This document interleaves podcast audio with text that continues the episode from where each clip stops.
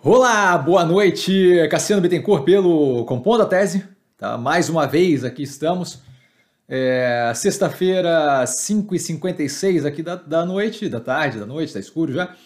É, para vocês, meio-dia de sábado, então espero que todo mundo esteja com um dia bom aí, um, podendo aproveitar e descansar um pouco no final de semana, um almoço é, ótimo com a família. É, de qualquer forma, sempre bom começar com um disclaimer. É, o que eu falo aqui é a minha forma de investir, a forma como eu invisto.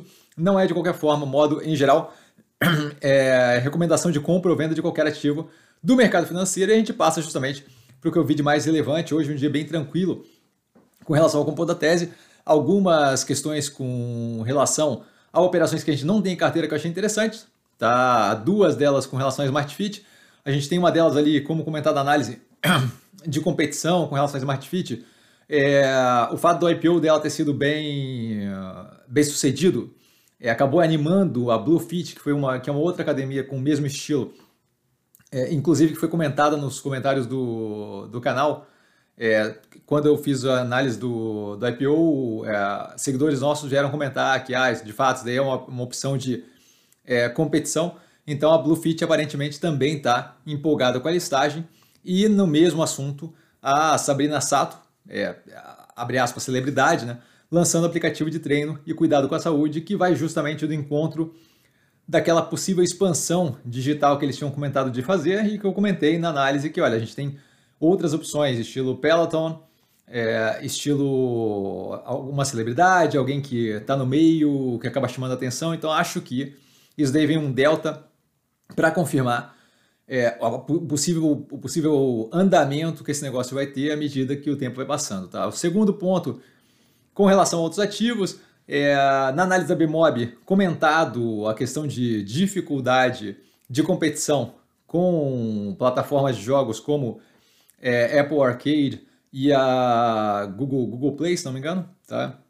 E agora a gente tem a Netflix entrando justamente para videogames também, através do streaming. Não fui muito a fundo ainda para ver como é que vai ser, mas acho que deve ser mais uma forma ali que pode vir a dificultar justamente a operação da Memob, tá? Então acho que é interessante, é interessante olhar e ver como isso está se desenvolvendo.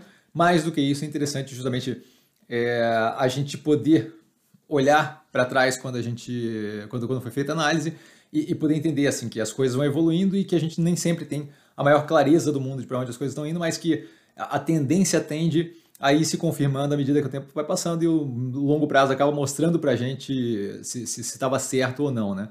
O índice de transmissão de Covid no Brasil é o mais baixo desde novembro, isso acaba sendo positivo, é não tanto algo para a gente prestar atenção, à medida que a gente vai tendo vacinação, é mais do que natural que isso vai acontecendo, mas não deixa de ser um carimbo aí de que a gente está indo numa direção é, de retorno ali a alguma coisa próxima da normalidade e isso acaba afetando positivamente várias das operações, incluindo operações que dependem bastante disso, como a operação de, food service que a gente tem no canal, no, no portfólio do Burger King, tá? Mais do que isso, é, operações de varejo são auxiliadas, shopping center e por aí vai. Então acho que é bem positivo ver esse andamento, tá?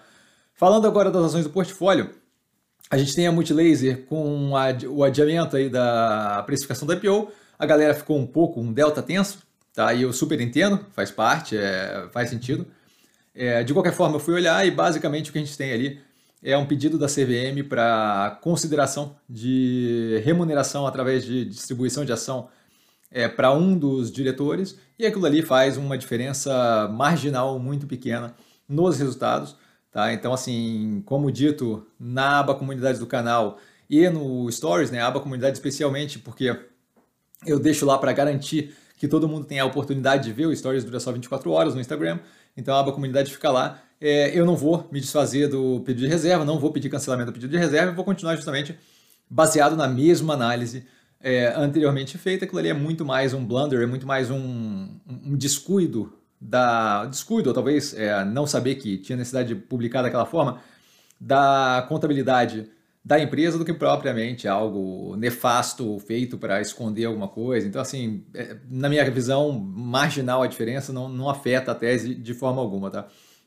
A Via Varejo, obtendo a licença é, de sociedade de crédito com o banco, né? E o que deve justamente ampliar as ofertas de serviço deles, eu acho que é uma evolução mais do que natural e bem positiva na direção de transformar o banco em uma operação mais complexa e mais interessante, expandindo a possibilidade de empréstimo é, e financiamento, por aí vai, conseguindo auxiliar ele justamente naquele, naquele ecossistema que ela criou, tá? É, então, assim, acho que é algo bem interessante da gente observar, que é a junção daquelas pequenas operações que a Via Varejo veio construindo e que não eram nada relevante pouco tempo atrás, hoje em dia começam a ganhar corpo e justamente a gente está vendo isso acontecer paulatinamente, mais ainda na direção com o Bank, tá? Por último, e aí geralmente é justamente o, um podcast, né? Nesse caso aqui é o Babbage da The Economist que fala de tecnologia e a gente tem a última das três matérias, tá? Falando de deep sea mining, de, de é, tentativa de extrair metais preciosos, e ali especialmente falando de cobre, é, de minas é, su, é, submarinas, tá? então no fundo, fundo do mar mesmo, no, no, na, nas profundezas, e eu achei bem interessante, mais do que isso, a, a, a, é, a, exposição também da possibilidade de eventualmente a gente ter ali extração de, de minérios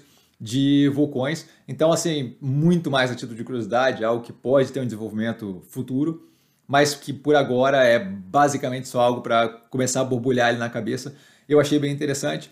Fala basicamente do cobre e aí dá justamente essas opções de outras formas de conquistar, é, de conseguir esse tipo de, de minério, e uma delas é Deep Sea Mining, que é mineração no fundo do mar e a outra é através de mineração em vulcões. Então, achei bem interessante, acho que possivelmente vocês venham a gostar.